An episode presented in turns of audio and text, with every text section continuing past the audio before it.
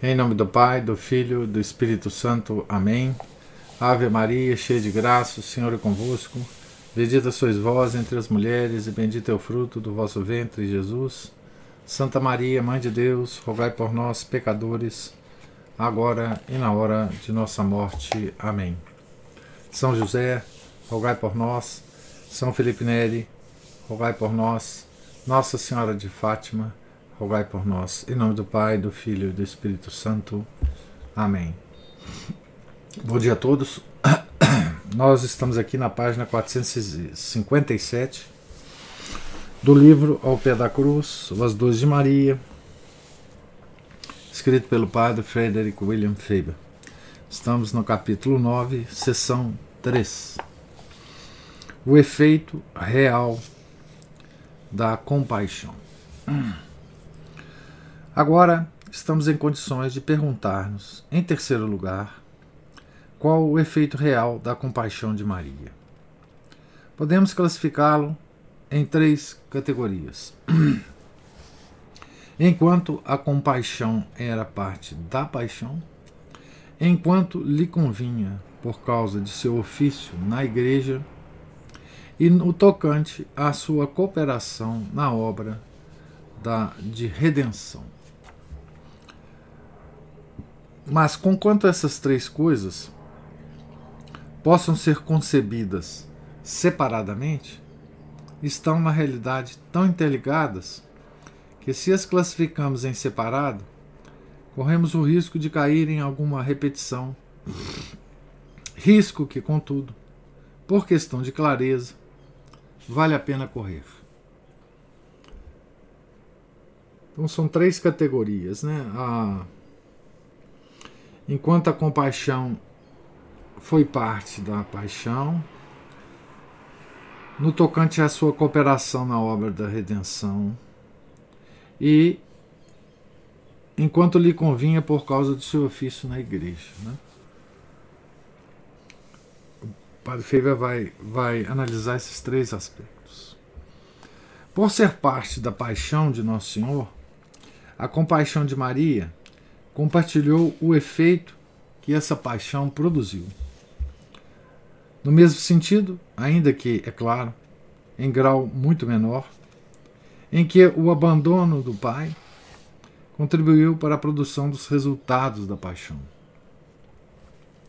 Essa é cooperação apenas material, mas de fato serve para mostrar-nos a realidade da compaixão e a existência do propósito de torná-la parte do plano divino.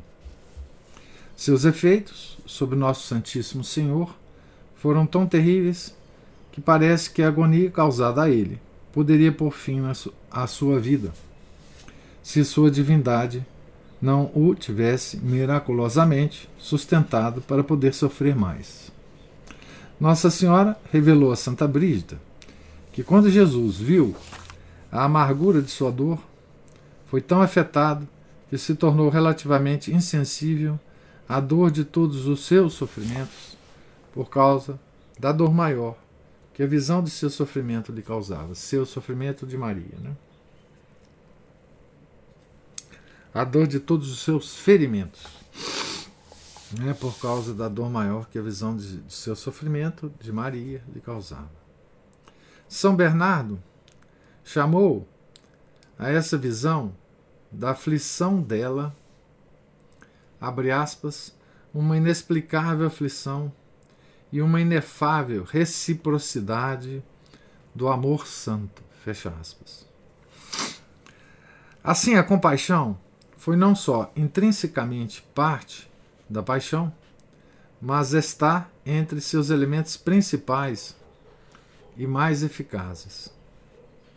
Além disso, suas dores de Maria, depois do abandono do pai, aproximavam-se de uma satisfação da sede de sofrimento que o imenso amor de Jesus ainda sentia, mesmo quando já estava pendurado na cruz.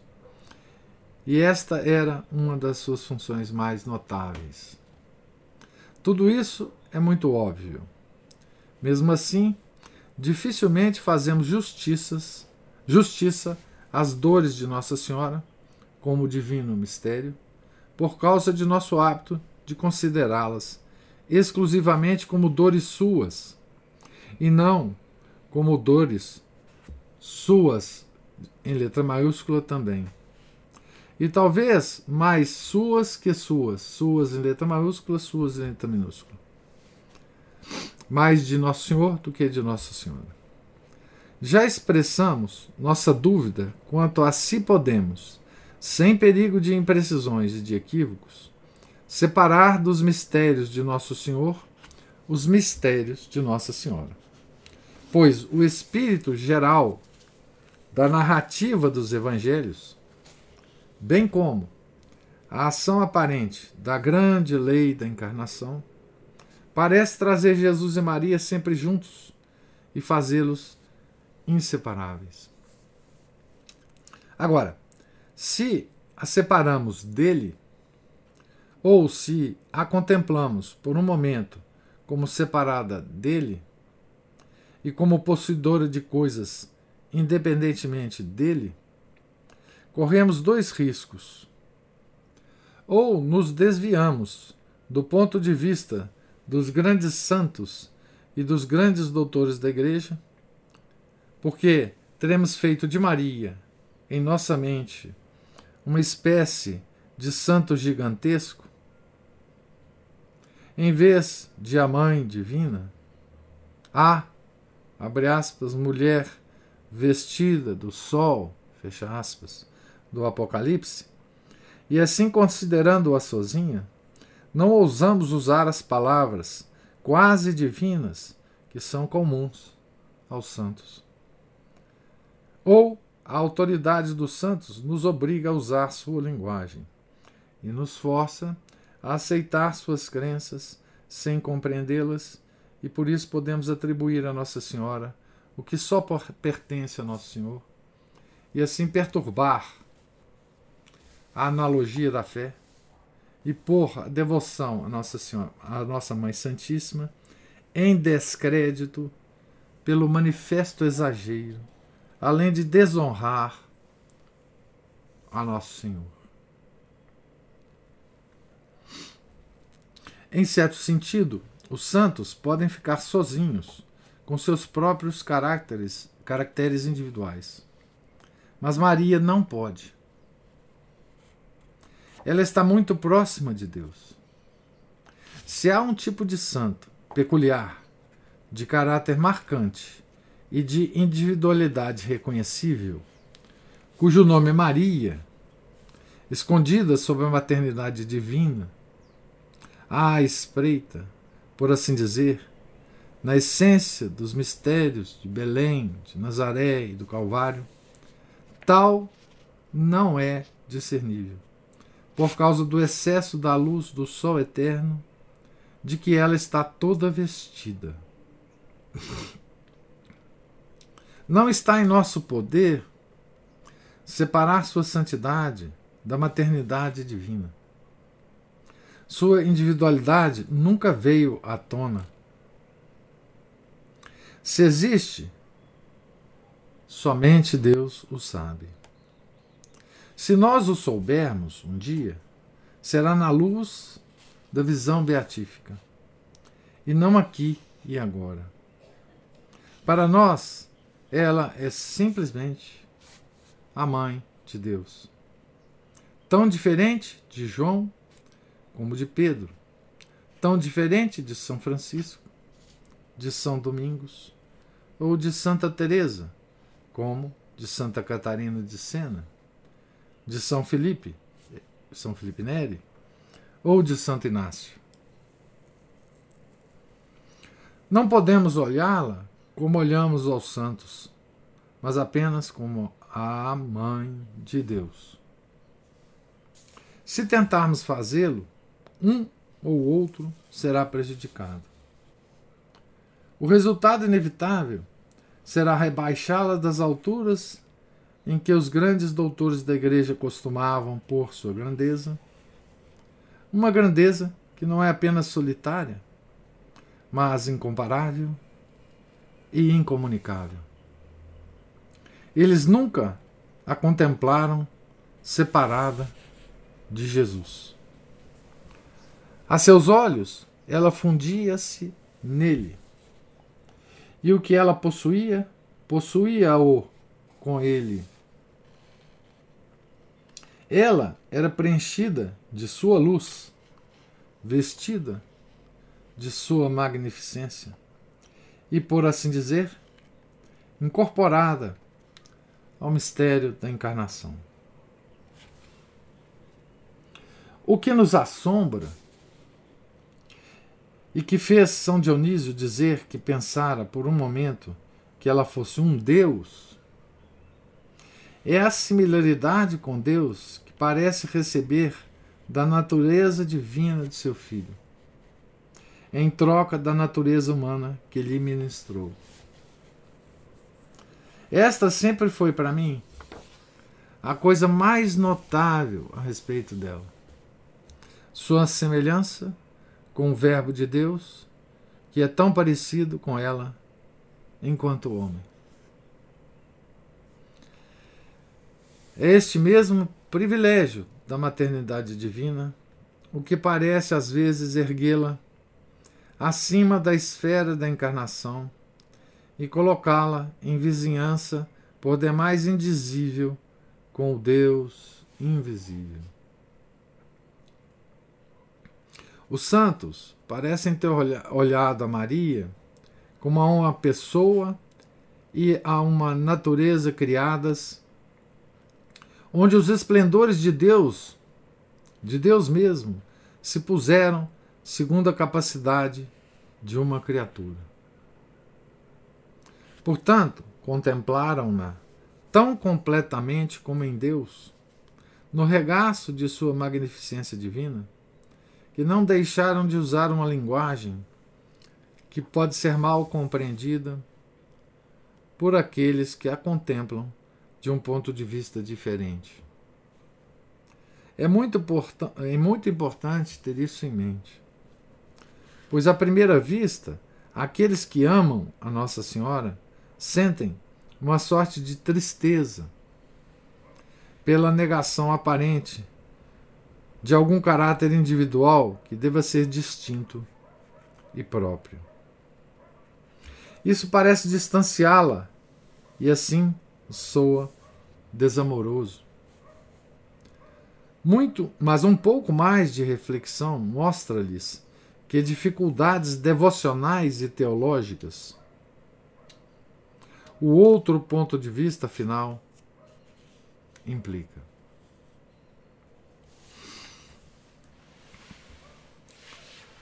No que diz respeito às dores, olha, essa parte aqui, né, que o Padre Filho menciona, né? É, e que ele próprio confessa, né? Que é para ele a, a parte, a coisa mais notável a respeito dela, né? essa semelhança dela com o Verbo encarnado, né? O Verbo de Deus, né? E essa luz que brilha em torno dela e que a torna indistinta, né, para nós do brilho uh, do Pai eterno, né? ou da Santíssima Trindade. Né? No que diz respeito às dores, no entanto, não é que sejam simplesmente ininteligíveis se vemos Maria separada de Jesus. O que quer que se diga de outros mistérios são inegavelmente seus, letra maiúscula, tanto quanto são seus, letra minúscula. Nem alcançamos o entendimento correto deles se não considerarmos sejam dores de seu coração, letra maiúscula, como são dores de seu coração, letra minúscula. E, portanto, como auxílios da paixão, e tendo na paixão lugar proeminente e peculiar. A compaixão de Maria é a ligação entre a maternidade e a paixão. Então, o Padre Feber usa a maternidade de Deus como essa ligação que, de alguma forma, é, destrói a individualidade de Maria em todo esse processo da paixão. Né? Ela, ela é tão ligada que a sua individualidade não aparece. Né? Então, a maternidade de Maria ela é dogma da igreja desde o século IV, não é? ou 5, talvez 5, né? 400 e pouquinho.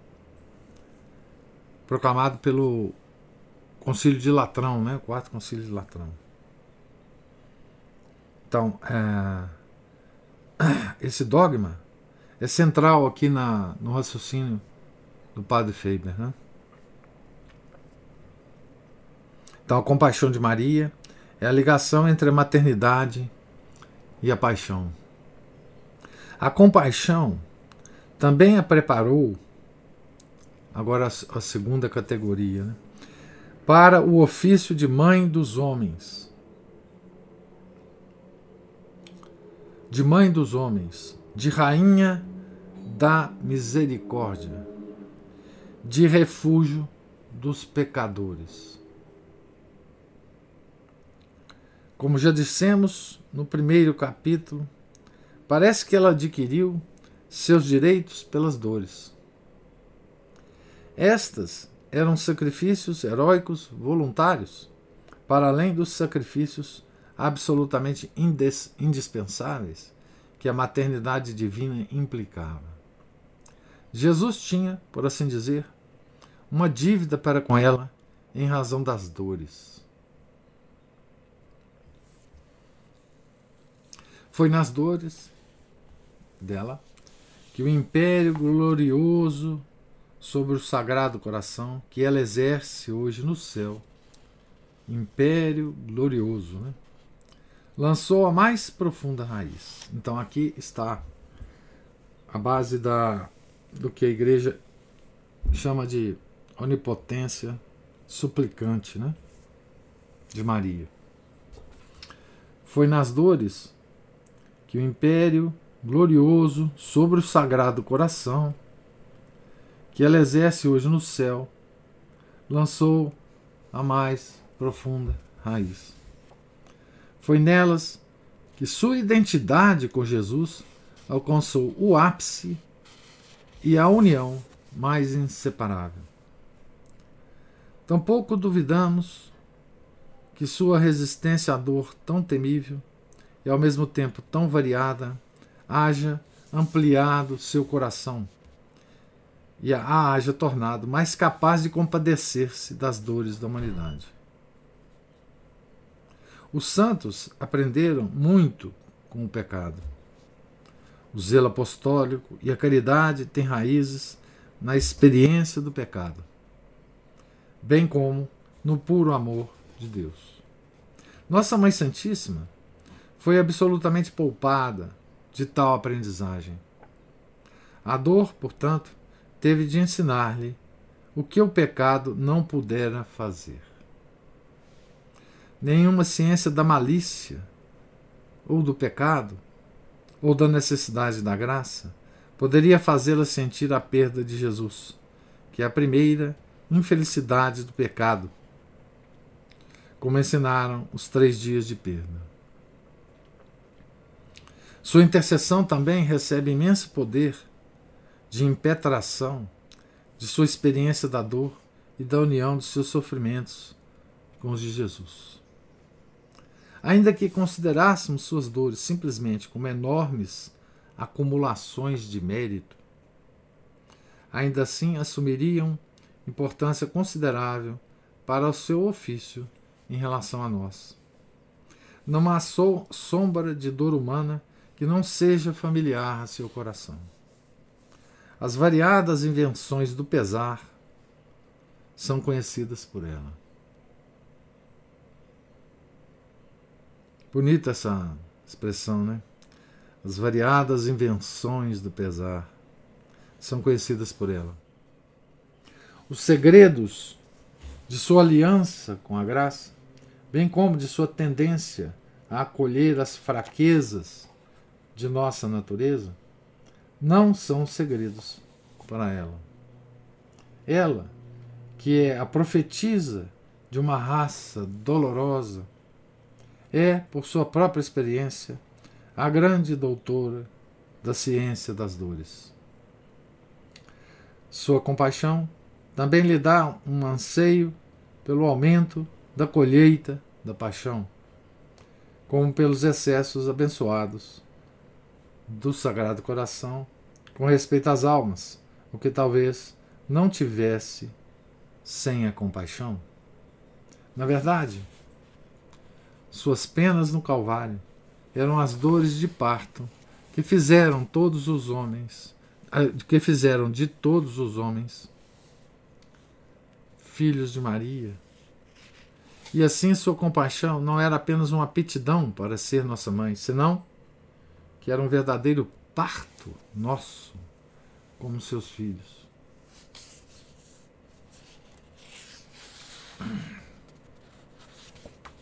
Dores de parto. De modo semelhante, não nascemos na compaixão. Então, é na compaixão que chegaremos a encontrar o fundamento profundo sobre o qual nossa confiança filial pode construir-se.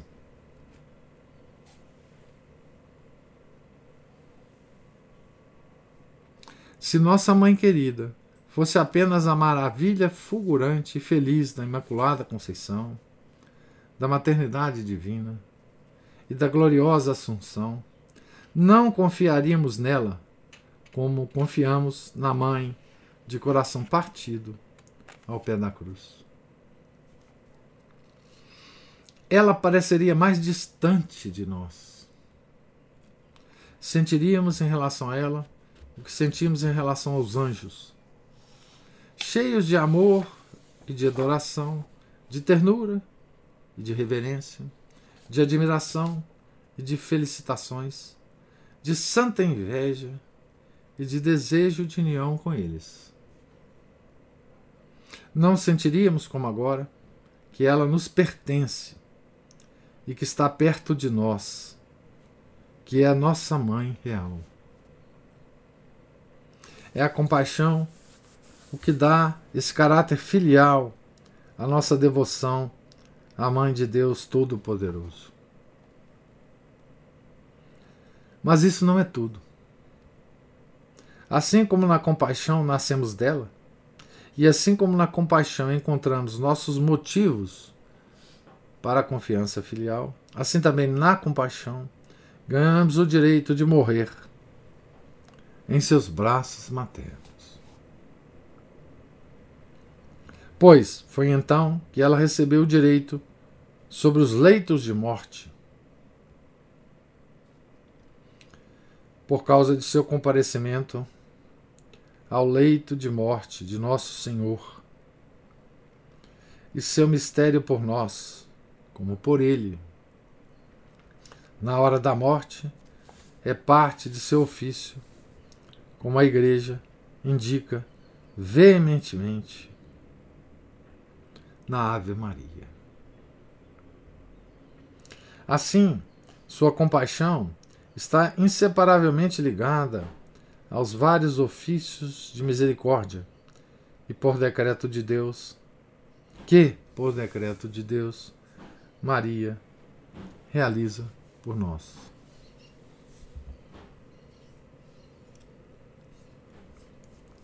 Então veja que visão mais maravilhosa né, que nós temos aqui. Né? É, não só da onipotência suplicante, né? Porque foi a compaixão, foi na compaixão, né? Se estabeleceu o império glorioso dela sobre o Sagrado Coração, como também foi na compaixão que ela adquiriu para nós é? o direito de nossa mãe. É? E também foi na compaixão que ela adquiriu o ministério de estar do lado nosso, no nosso leito de morte. Né? Veja que, esse, que essa visão que o padre Faber dá não tem nada de sentimentalismo. Né? É bom nunca esquecer disso. Não tem nada de sentimentalismo nisto aqui. Né?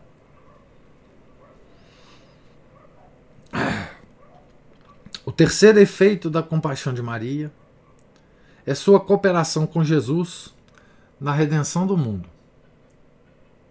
Então, aqui é a corredentora. Né? Já falamos disso. Mas falta dizer algo mais.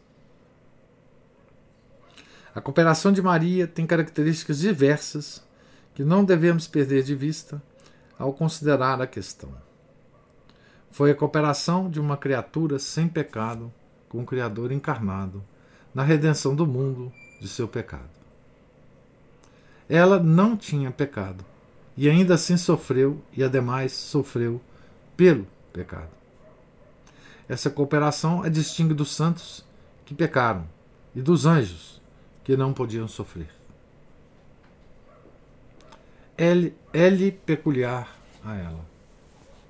Além disso, a compaixão era, como já dissemos, um sacrifício simultâneo e idêntico ao seu, com letra maiúscula. De modo que um dos teólogos antigos disse, aspas, a vontade de Cristo e a de Maria eram de todo una, e seu holocausto era uno, ambos oferecidos a Deus, ele no sangue de sua carne, ela no sangue de seu coração. Fecha aspas.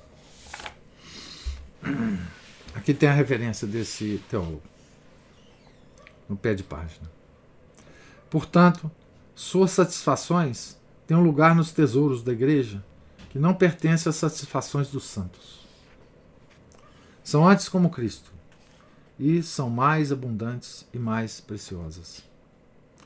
Quando oferecemos ao nosso Senhor, uh, Santo Senhor ao Pai, quando oferecemos o nosso Santo Senhor ao Pai, estamos oferecendo o que, em nenhum sentido, é nosso para ser oferecido. É nosso só pelos artifícios da graça e pela criatividade da comunhão dos santos. Ele é nosso em sentido sobrenatural. Mas Jesus pertencia a Maria e era-lhe obediente, em sentido muito diferente. Ela tinha o direito de oferecê-lo, direito que não partilhamos. Enquanto nossas oferendas espirituais não nos custam nada, a sua custou-lhe um coração partido. Ela empobreceu-se para enriquecer-nos Ademais, ao oferecer Jesus ao Pai, fez mais que toda a criação junta poderia fazer para reparar Sua Majestade bendita que o pecado tinha ultrajado. Todos os anjos e todos os santos estão infinitamente abaixo do que ela fez. Consequentemente, sua oferta fez ampla reparação uma reparação digna de Deus e igual a Deus, porque o que ela ofereceu foi o Deus encarnado, que era ao mesmo tempo seu filho sábio, obediente e amoroso. Quando Maria fez sua oferta, nenhum vestígio da indignação pelo pecado permaneceu sobre a glória do Criador. Todas as feridas se curaram todo vazio se preencheu toda a escuridão se iluminou, se nos podemos atrever a usar palavras humanas tão inadequadas para descrever tal mistério. Mas isso não é tudo. Pela oferta de Maria, que era sua propriedade, e que ela tinha o direito de fazer, um mundo de glória cercou o trono de Deus, o que não aconteceria talvez se o pecado nunca tivesse existido.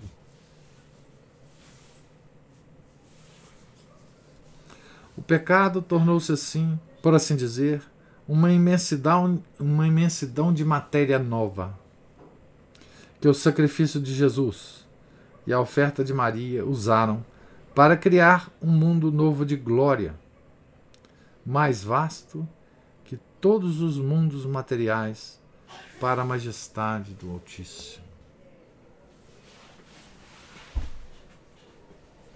Mas ainda há mais. Maria entrou mais fundo no sacrifício. Tornou-se parte crucificada e viva dele. Suas dores, depois do abandono do Pai, eram a parte mais profunda, mais amarga e mais extensa da paixão de nosso Salvador. E, portanto, cooperaram com o abandono divino e com a crueldade dos pecadores para permitir que Jesus oferecesse ao Pai a satisfação magnífica e suficiente que foi o sacrifício da cruz. Estes foram os maravilhosos efeitos da compaixão. Quase trememos ao escrever sobre eles, porque sabemos muito bem que, por causa de nossa cegueira espiritual e da falta de amor verdadeiro por nossa querida mãe, os representamos de modo muito inferior ao seu real esplendor.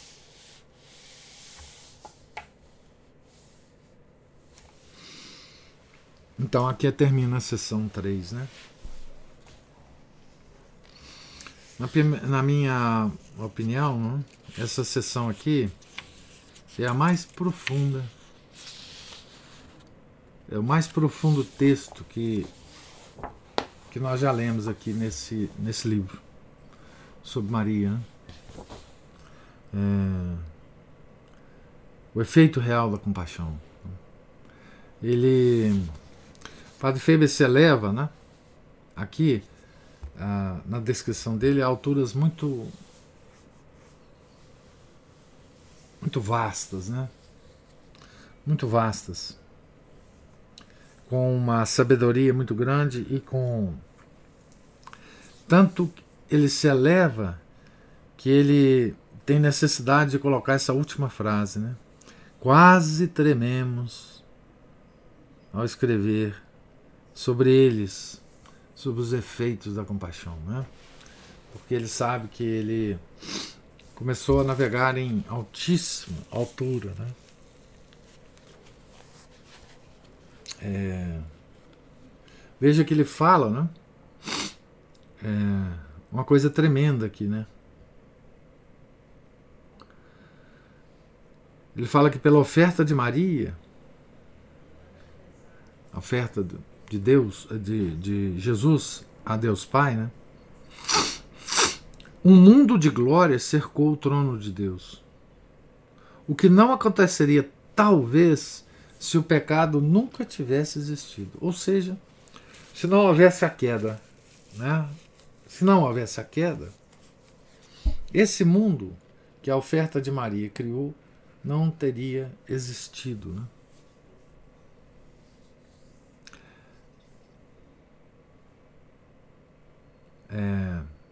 É, não, enfim, não há nada para se comentar aqui. Né?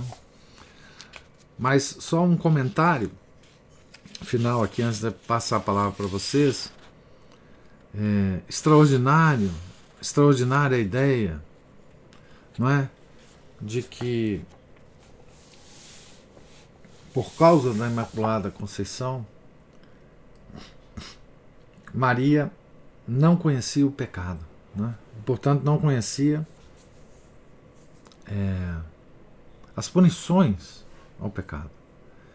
E foi através de suas dores que ela passou a conhecer os efeitos e as punições do pecado. Né? Ela sofreu, por assim dizer, os efeitos do pecado sem, sem ter a possibilidade de pecar, né?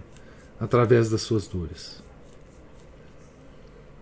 Esse, esse trecho é, eu acabei de ler, enfim, extraordinário. Né? É, e eu gostaria de ouvir aí agora a, os comentários e as observações de vocês sobre o que eu acabei de ler. Oi, professor. Diga, Márcio. Tudo bom? É, é, o interessante é que esse, essas as dores Nossa Senhora, né, o drama lá da paixão e morte Nosso Senhor, eles são é o, a queda do paraíso ao contrário, né, a reparação deles.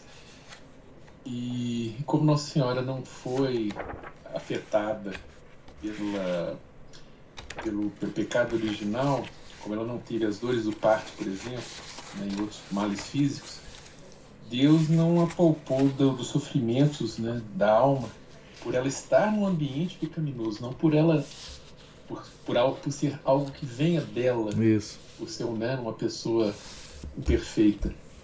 Mas é, e daí né, ela, ela acabou dando o parto a, ao corpo místico de Cristo, né? E essas dores da alma vieram essa, essas dores, vamos dizer assim, místicas dela, de gerar a cabeça enquanto cabeça do corpo místico, não o corpo físico, mas o corpo espiritual. Isso. E a partir do, do sangue e da água que brotaram do lado do Nosso Senhor, né, é a, a nova criação também, né? E além de todo esse sofrimento de, de, de, de ver isso, né? Agora Nossa Senhora da Salete também chorou, o próprio Cristo chorou em várias situações, né? a morte do Lázaro, ele não. mesmo é uma, um, que não foi nem de longe, né? nem inimaginável ter sido afetado pelo pecado, assim, quanto, quanto é, ser humano, né? Mas ele chorou, sofreu também, né? E, o, e aí eu me lembro do Santo Agostinho de novo, né? Do, do, do sangue do coração de Nossa Senhora que o senhor leu ali, né? Que brota pelos olhos, né? O, as lágrimas são o sangue da alma. Da alma, é. E essa, essa frase, ela, ela não me sai da cabeça. E, e também para a gente também entender como é que mais ou menos foi feita, como é que ocorreu também a queda, né? Já que Eva instigou o próprio Adão a pecar também com ela, né? É, ofereceu, empurrou o, o Adão ladeira abaixo, né? Agora ela estava ali como que tivesse compensando ali essa esse, esse mal feito, né? ela era instrumento de paixão de Nosso Senhor. Exatamente.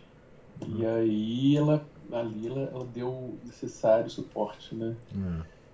Tinha mais alguma coisa que eu ia falar, mas eu acabei foi esquecendo. Mas essencialmente é isso. A gente for, for analisando isso, ver tudo ao contrário, exatamente como é que foi, como é que as coisas aconteceram, embora não tenha tido essa descrição no Gênesis em detalhes, em minúcias, a gente vai percebendo isso, mas é, essa dor aí é, é a dor do, do, do, né? E essa dor vai ser a dor também do, do, do, que Nossa Senhora sente também pelos, pelos filhos dela, né? Que se perdem, os isso. filhos que que sofrem injustamente, como o filho, né, que estão conformados a, estão conforme a, a, a, aos passos do Nosso Senhor, né? Como tem lá no, no catecismo, lá na, do, São Roberto Bellarmino também, né? O, o, a última bem-aventurança, assim, do, pico a, o máximo dela é exatamente essa, né? Dos, os justos são provados das tribulações. E ela também, eu tenho certeza que, como refúgio dos pecadores, ela também derrama essas lágrimas também quando vem os outros filhos, é, embora eles estejam alcançando né, um, um, uma elevação é, digna de, de, filho de Deus, ele, o sofrimento deles também. Mas era só isso, a outra parte eu esqueci. Eu tenho que anotar para falar, senão eu fico enrolando aqui, gastando tempo. Mas é isso, pessoas. Caso o senhor queira estender um pouco mais, obrigado. Obrigado você. Não, é. O que fica claro, né? É, é que para nós, né, de, de forma prática, né, é que Maria com a sua compaixão, a Nossa Santa Senhora, né? Ela adquiriu por, por nós esse direito de nós sermos os filhos dela, né? Sem sentimentalismo nenhum, né? É, enquanto somos filhos da igreja, corpo místico de Nosso Senhor, né? nós temos o direito à, à maternidade dela. Não é? E a rezar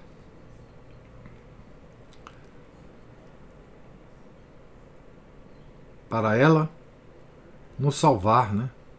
Porque ela exerce, na expressão do padre Faber, um império glorioso junto ao Sagrado Coração. Né? Daí Daí a, o título né, de medianeira de todas as graças, de corredentora da humanidade. Né? É, ela nos adquiriu esse direito de, de clamar por ela, é? de clamar por ela, agora e na hora da nossa morte. É? É, então, toda Ave Maria que a gente reza, né? A gente está a gente está reclamando esse direito, né? Que ela nos conseguiu, né? é, junto a Deus, né? É, nós temos o, o, o direito pleno como filhos da igreja, né? É, de clamar por ela, né? E de receber as graças é, todas é, das mãos dela, né? Certo? Temos também o dever de confiar nas mãos misericordiosas dela, né? É, Que beleza isso, né? Que beleza.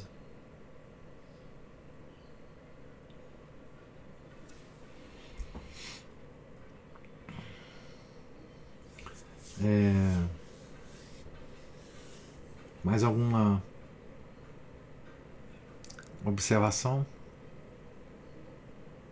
Que maneira diferente da gente pensar, né, professor? É, é, lógico que a gente tem que fugir do pecado, evitar o pecado com todas as nossas forças, mas foi graças ao pecado que nós tivemos a chance de conhecer é, toda essa glória de nosso Senhor e de o que era, o que é ser uma criatura, né? É, o que é essa tal semelhança né, que a criatura de Deus tem com ele, que foi Nossa Senhora, é. um exemplo disso. Né? Félix Culpa, Félix Culpa, é. exatamente. Eu lembrei disso agora que o Márcio falou aí. É. Ela é a prova é, de que né, Deus nos criou a sua imagem e semelhança. Porque você vê o padre Faber falando aqui, né, que ele foi vendo é, toda a, como que ela era parecida com o nosso Senhor. É lógico que ela foi ficando cada vez mais parecida, vamos dizer assim, se é, né, por falta de a gente ter vocabulário é. para explicar isso, pela convivência e pela obediência, né? Porque é, Adão e Eva também foram feitos à semelhança. E conviveram, que, e conviveram com Deus. Sim. Só que a partir do momento em que eles escolhem pecar, é, eles vão, vão se tornando, eles se tornam diferentes. Eles se desligam, né? é, se desligam. Isso. Enquanto Nossa Senhora não, ela vai ficando cada vez mais semelhante. Será que a gente pode falar assim, né? A Nossa Senhora. É. Vai cada vez mais sendo envolvida pelaquela luz que não a distingue mais, né? Aos uhum. nossos olhos, né? E veja coisa interessante, Ana Paula, é o seguinte, como que a gente normalmente convive com a frase assim: Deus tira do mal o bem. Não há nada mais exemplar em relação a isso do que Deus ter tirado do mal, do pecado original, todo esse manancial de graças que Maria pode nos dar. Né?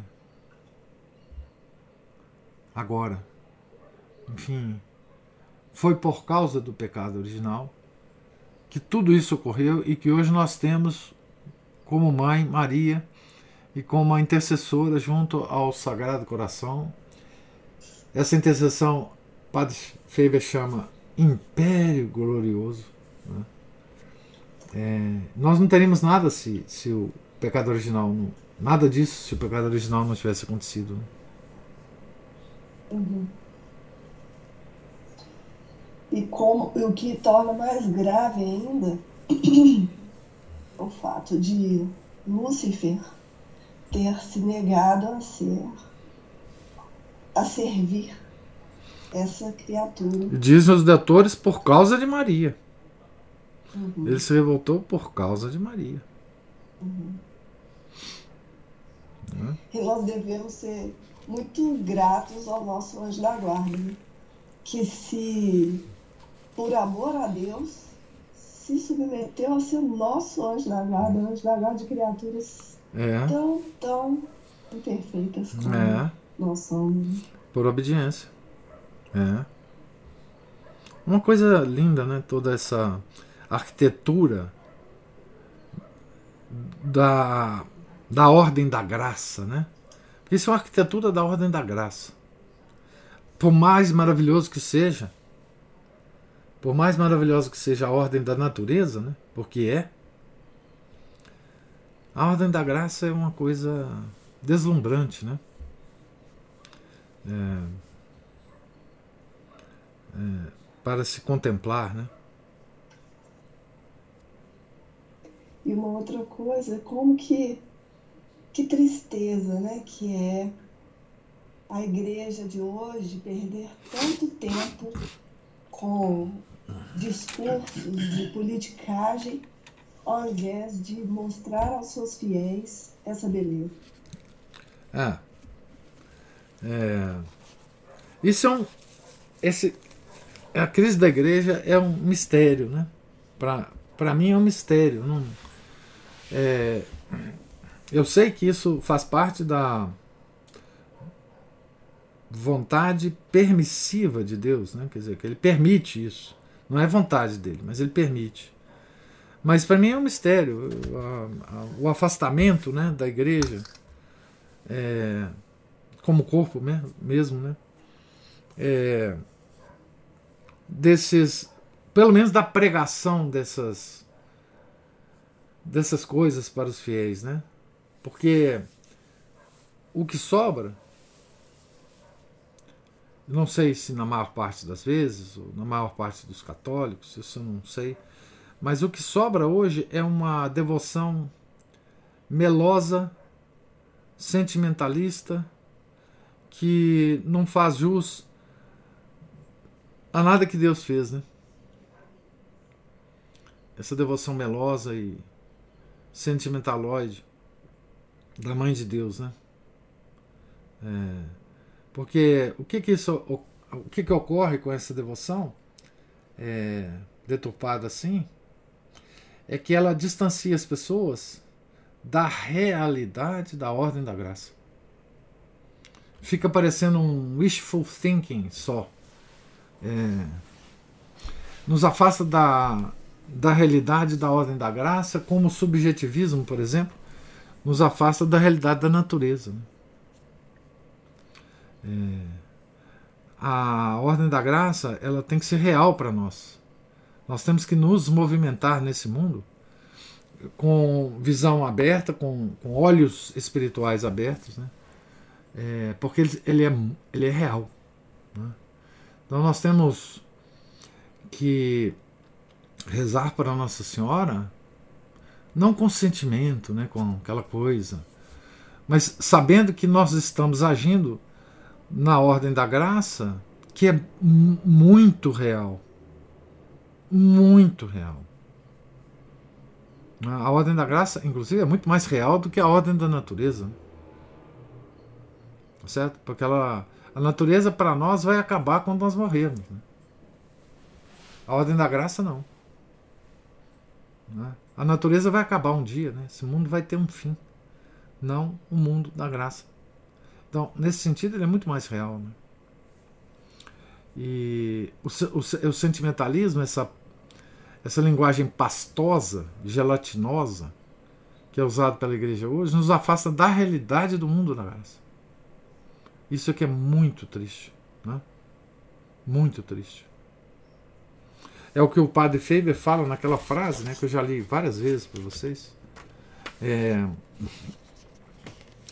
é, se há um departamento da religião prática contra a qual desejaríamos houvesse uma sentença de perpétuo banimento do sentimento e da emoção, é o departamento de Maria. Maria é uma grande realidade de Deus.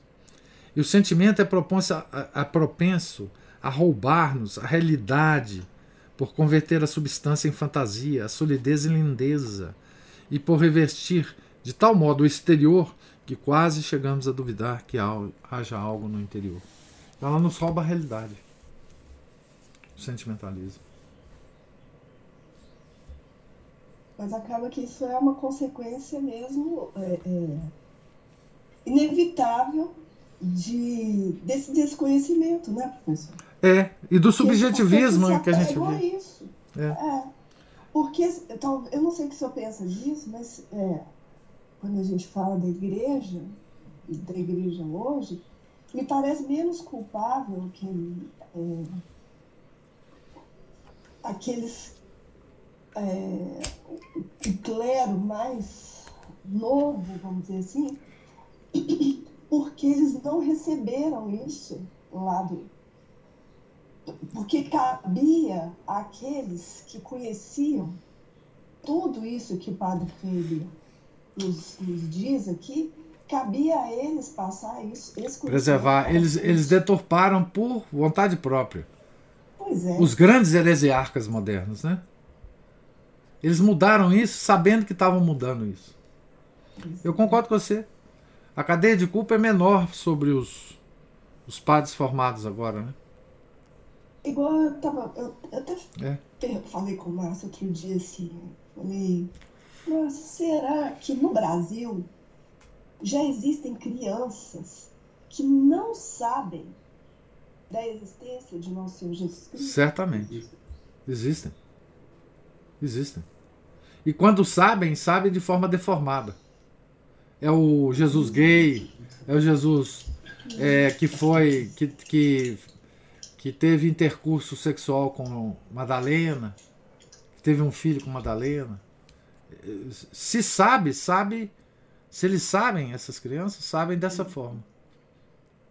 Pois é, olha que, olha que coisa. E muitas, é muita, é muita gente. E muita gente simplesmente nunca, nunca soube. Ou se soube, desprezou quando falaram, né? Uai, a gente conhece muita gente, eh, eu conheço muita gente da minha idade, já velho. A Cristina deve conhecer também é, que, que simplesmente não existe para esse mundo, não existe para eles, para essas pessoas, não existe. Aquela, aquele, o Cristo Redentor que existe em várias cidades do Brasil ah, é vira um, só uma paisagem. É uma paisagem, é, um, é uma coisa. Ponto turístico. É ponto turístico, isso aí, Márcio. É isso aí, ponto turístico. Quantas pessoas vão lá no Cristo como ponto turístico para ver aquela o Rio de lá, né? O Rio de Janeiro de lá. A Cristina, eu, eu, eu, eu... diga lá, Cristina. Não, eu queria dizer que é praticamente todo mundo que eu conheço. É. É, é, é, não é, esse, é todo mundo que eu conheço fora né, do ambiente da tradição. E não é criança, né, Cristina? É gente da nossa cidade, né? Gente da nossa cidade. Na verdade, professor, é, o influxo né, da, da, da modernidade, eu acho que a partir dos anos 70, foi de incutir na cabeça da, da nossa geração, que já devia estar acontecendo há muito tempo, é que a nossa religião era fonte de neurose. Né? Sim, claro. Fonte... Você não podia exagerar isso nem nada, né? Agora, eu queria fazer uma observação sobre o Cristo Redentor, que é uma percepção que eu tenho até nesse ambiente mesmo, né, que está fora da, é, da, da docilidade de aceitar a realidade da a nossa realidade, né? Filhos decaídos e, é, né, e da criação. É o básico, né? Que essas pessoas não aceitam. Mas elas é, sabem falar o tempo inteiro que se Cristo existe, ele só pode ser o Redentor. É, isso é uma coisa que eu percebia na minha adolescência. O Cristo crucificado, é, a imagem da, da do sangue de Cristo. Isso sempre foi muito repugnante para eu posso falar essa geração, professor, que eu acho que nós todos somos pobres coitados. É, nós somos, todos nós. Não, não. É um e outro que tem a graça de, por algum motivo, por algum motivo, sabe lá Deus qual, de encontrar um caminho de retorno contra essa campanha virulenta, demoníaca que é contra a verdade de Nosso Senhor. Uma coisa impressionante.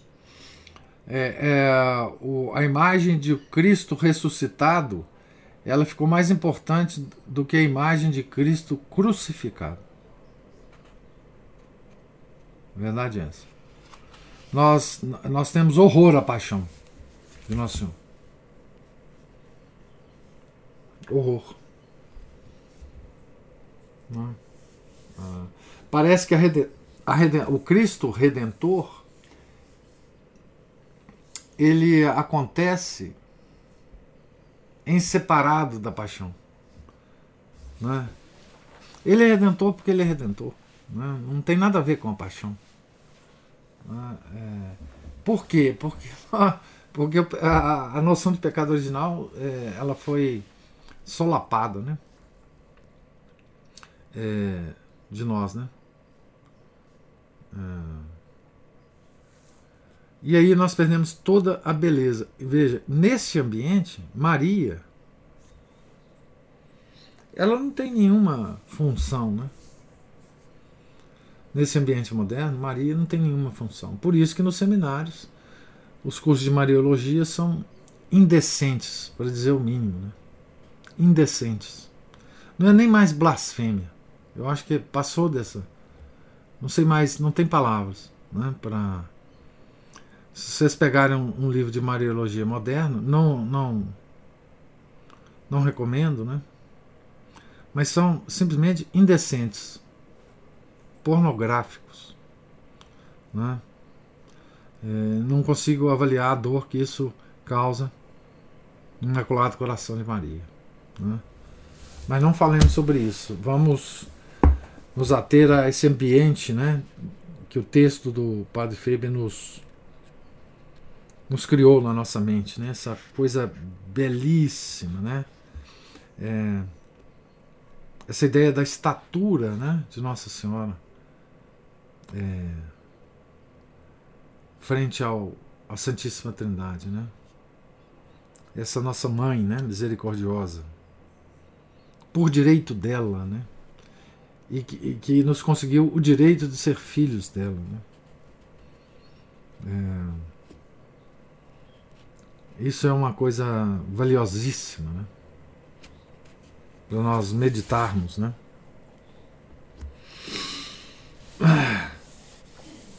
E outra coisa, então, que me ocorre, professor, é da nossa responsabilidade, de nós que estamos aqui ouvindo essa leitura,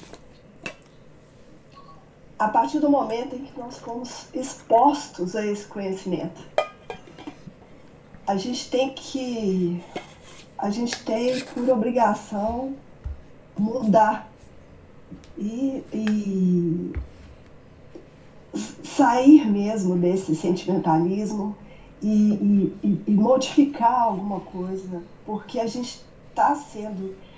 Não tem mais a desculpa de, de ignorância. Não, né? nossa situação é difícil. Então, é. Nossa situação é difícil. Então a gente pode pensar assim: nossa, que bom que eu, que eu, que eu sei isso, sim, que bom. Que hum. bom, graças a Deus. Mas olha o tamanho da responsabilidade que vem junto com conhecer esse aspecto. É, da, nossa situação não é fácil não. Não é fácil não. É, porque nós não conseguimos. Ah, se nós voltarmos, é, se nós recusarmos isso que nós sabemos já, o nosso caminho é direto para o inferno. Nós não temos como explicar isso. Que a nós foi dado o conhecimento, né?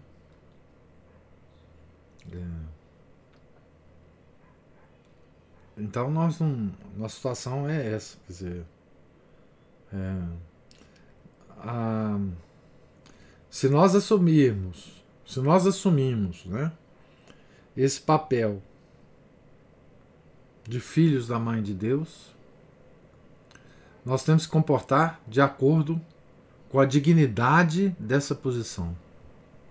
Existe uma dignidade intrínseca de ser filhos da mãe de Deus. Nós não temos mais liberdade de fazermos o que quisermos. Não, é? não temos mais essa liberdade. É. E aí a coisa fica muito preta, né? Para nós. Você disse o bem.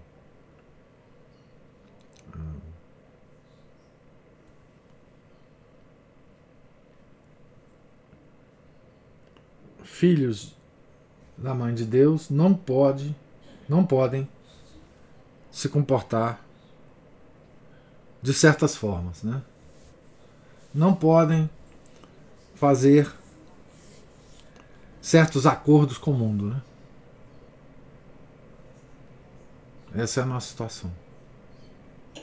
Professor. Sim. Aí entra em campo aquela questão da infância espiritual, né, que, é, que nosso Senhor já deu exemplo com sendo obediente, né, Nossa Senhora Isso. durante a, a vida oculta dele, né?